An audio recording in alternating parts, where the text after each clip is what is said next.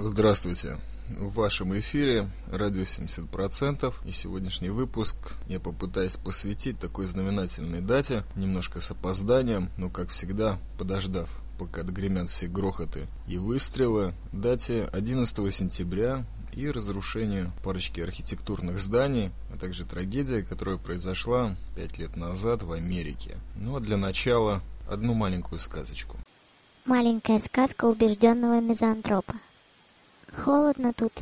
Засыпай, а я расскажу сказку. Жила-была одна страна.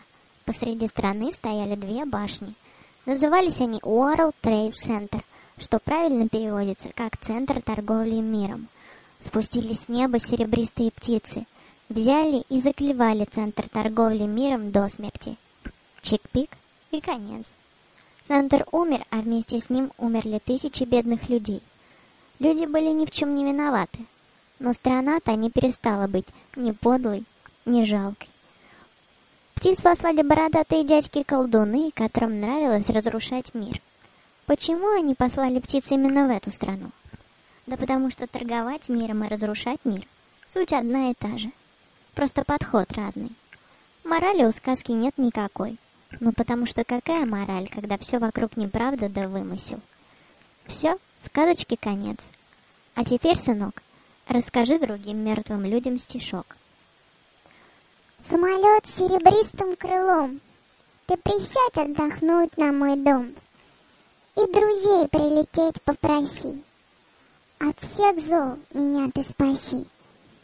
Как вы могли услышать, в этом подкасте мне помогает безупречное одиночество Дау, и мне очень приятно, что на эту тему высказываются адекватные люди, особенно имеющие отношение к радио 70%. Последний из адекватных подкастов на эту тему, который я услышал, был подкаст Гимли 1971, принес в этот RSS эфир свое живое свидетельство как человека из Америки, да и ко всему прочему еще и успевшего поработать в этом торговом здании в Нью-Йорке. Все остальное отличается эмоциями, переживаниями, сопереживаниями. Лично я, чаймастер, очень далек от сопереживания, кроме как жертвам. Но жертв уже не надо жалеть. В основном они же уже мертвые. В основном, конечно, жалеешь тех людей, которые были объяты ужасом. И вот на эту проблемку мне хотелось бы посмотреть через увеличительное стекло. Конечно же, слегка замутненное всеми моими сионистическими фильтрами.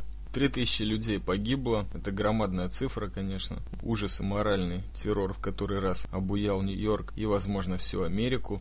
Но я долгое время никак не мог понять, в чем на самом деле проблема этого 11 сентября. И возможно, именно потому, что я сам из Сиона, где весь этот беспредел с самоубийцами, с камикадзе, ну разве что не на самолетах, в основном на автобусах или на мотоциклах или на машинах, происходит уже где-то с конца 80-х годов. Конечно же, 3000 людей за раз не погибают. Погибает, может быть, 7-8 человек. Тех людей, которые стоят близко к шахиду в автобусе. Или, может быть, те солдаты, которые окружают машину со взрывчатым веществом внутри. Вот они погибают первые. А после них идет второй круг взрывной волны. Людям отрывает ноги, людей калечат, не погружается в паралич. Сзади один такой взрыв может пострадать около 40 человек. А если посещ... Э, посчитать всех людей, которые погибли за эти времена в Израиле, от этих шахидов, камикадзе и всех этих священных воинов джихада, то накопится на пару тысяч довольно легко. И самое интересное, что Израиль-то не так далек от Европы, как хотелось бы казаться. То есть он близок, когда Европе надо, далек и вообще совершенно какой-то дикий восток для нее, когда опять-таки нужно европейскому сообществу. Или Америке, которая уже давно превратила Израиль свой фортпост. Вот там пусть посмотрим, как шахиды действуют. Израильтяне разработают очередную технику борьбы с террором. Будем иметь это место в виду. Но когда бьют по самой Америке, особенно когда она его, этого не ожидает, а она никогда этого не ожидает на самом деле, вот тогда проблема принимает мировой масштаб. Тогда этот вонючий мир, прогнивший, лживый и лицемерный, начинает подрывать всех мещан, буржуев на то, что в мире есть проблема, мировой терроризм. И он угрожает всем. И самое интересно вспоминается, а где же американская армия, где же американская безопасность, где же доктрина Монро, которая не должна допускать смертельную опасность на территории Америки ни в коем случае. Лучше под это дело подставить все, что вокруг, от Европы до всяких точек и форпостов на Ближнем Востоке. А вот когда именно у нас появляется, каждый раз это так неожиданно. И что Америка может ответить на это? Америка может только одним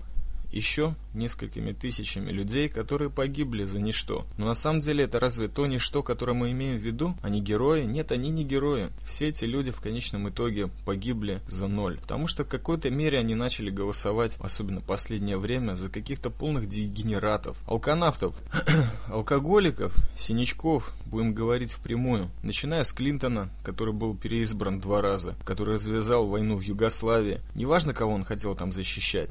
Но явно, что вот эта темочка защита демократии во всем мире достаточно галимая и слишком много уж аргументов против, чем за. Надо заметить, что боснийцев поддерживал Клинтон, мусульман. Но это к делу отношения не имеет. И вообще, мне хотелось бы отмести всю ту тему, которая называется исламом, от всего этого базара об 11 сентябре. Клинтон помогал боснийцам, напоминаю. Буш, отец, когда-то зашел в Ирак, но, видимо, еще не до конца распределив между собой и своими близкими вот эти вот нефтяные вышки, нефтяные темочки, нефтезолот. Ну, он попросил, наверное, своего сынка, который тоже немеренный алканавт и тоже был переизбран американцами на второй срок, закончить свое дело. Итак, к чему привела вот эта террористическая атака? Она привела к, ответному удару Америки по всем врагам демократии. И по кому же она ударила? Она ударила по Ираку, по Афганистану. И несмотря на весь высокий профессионализм американской армии, который уже, по моему мнению, практически не существует, произошла вот такая вот сказка. Погибли мирные люди, многие просто сдохли от голода.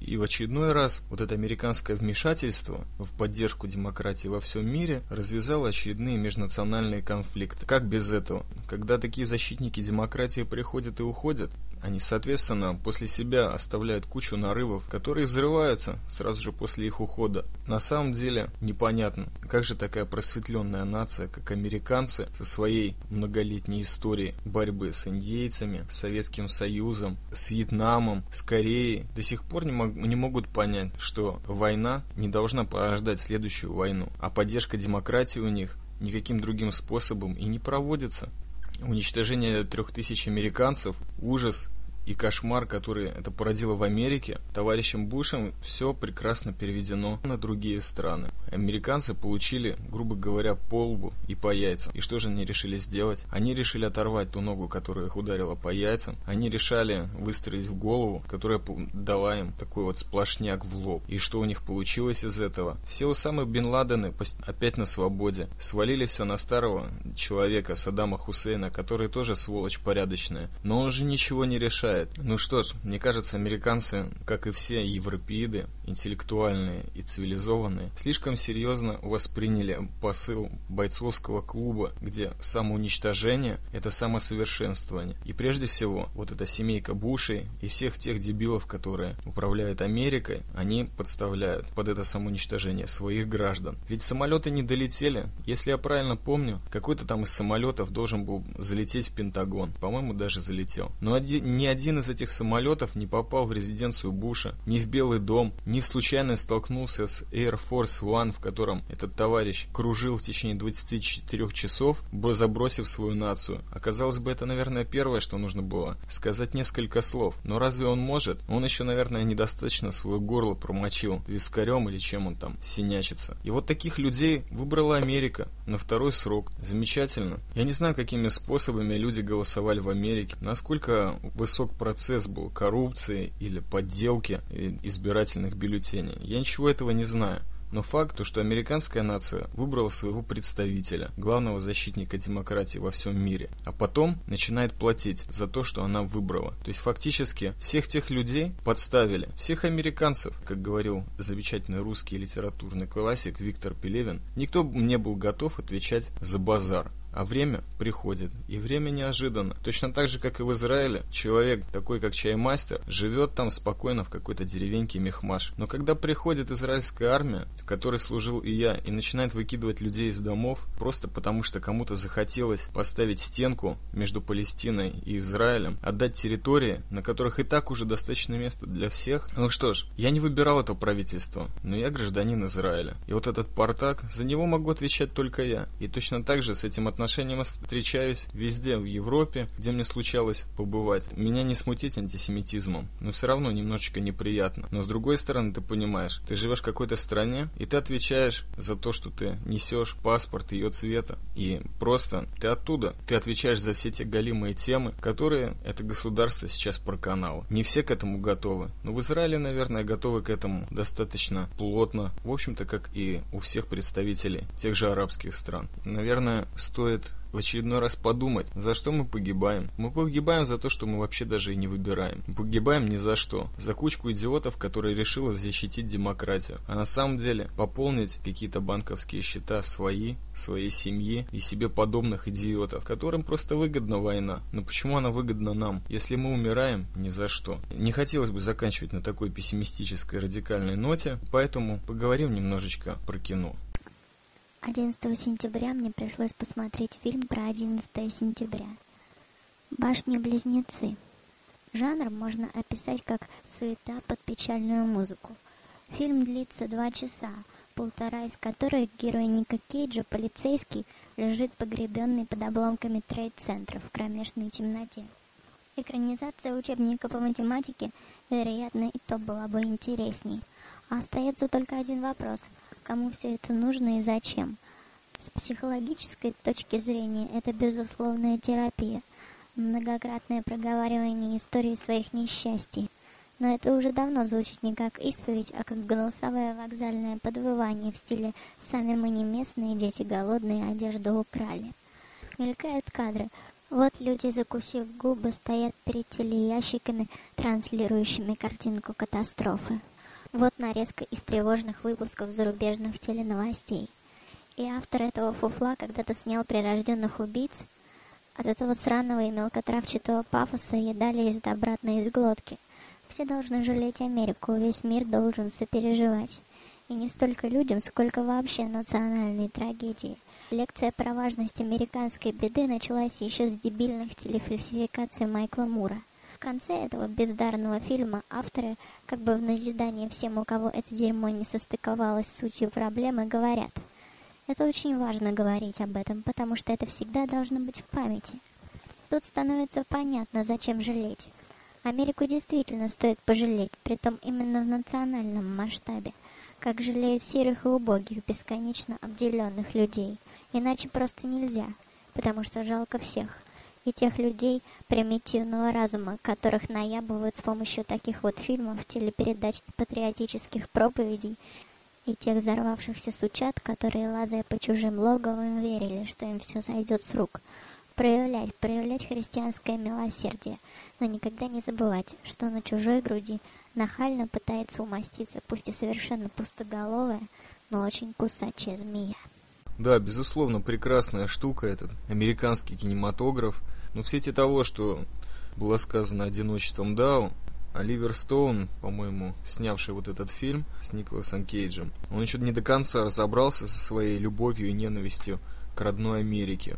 Ну что ж, в этом и его стезя художника. До конца жизни пытаешься себя понять, а между тем снимаешь какой-нибудь портак или коммерческие штучки, пользуясь кредитом прошлых достижений, когда еще мозги после Вьетнамской войны конкретно понимали, что нужно снимать и как снимать. Но на самом деле американцы, они достаточно талантливы, особенно в кино, и превратили Голливуд одним из самых серьезных оружий. Так сказать, все штудировали, наверное, очень плотно э, Лени Рейфеншталь. И, конечно же, понимали, что так как у наших братьев-сионистов продвигать тему Холокоста, а сейчас они продвигают свою трагедию. Хотя на самом деле далее в том же кинематографе была парочка тем, снятых, кстати, американскими кинорежиссерами, о том, как можно ударить Америку по яйцам очень четко и очень эффективно. Вспоминается прежде всего, конечно же, бойцовский клуб Дэвида Финчера, его финальная сцена, когда здание который управляет всеми кредитными карточками мира, рушится. Вспоминается фильм «Осада» 1998 года, снятый Эдвардом Цвиком. Цвик, напоминаю, снял один из самых дебильнейших протоков это «Последний самурай» с Томом Крузом. Но вот «Осада» была с другим человеком. Брюсом Уиллисом, Дензелом Вашингтоном и Аннет Беннинг. И конкретно рассказывал о террористических атаках, которые проводятся по Нью-Йорку какой-то очередной мусульманской, очень радикальной общины.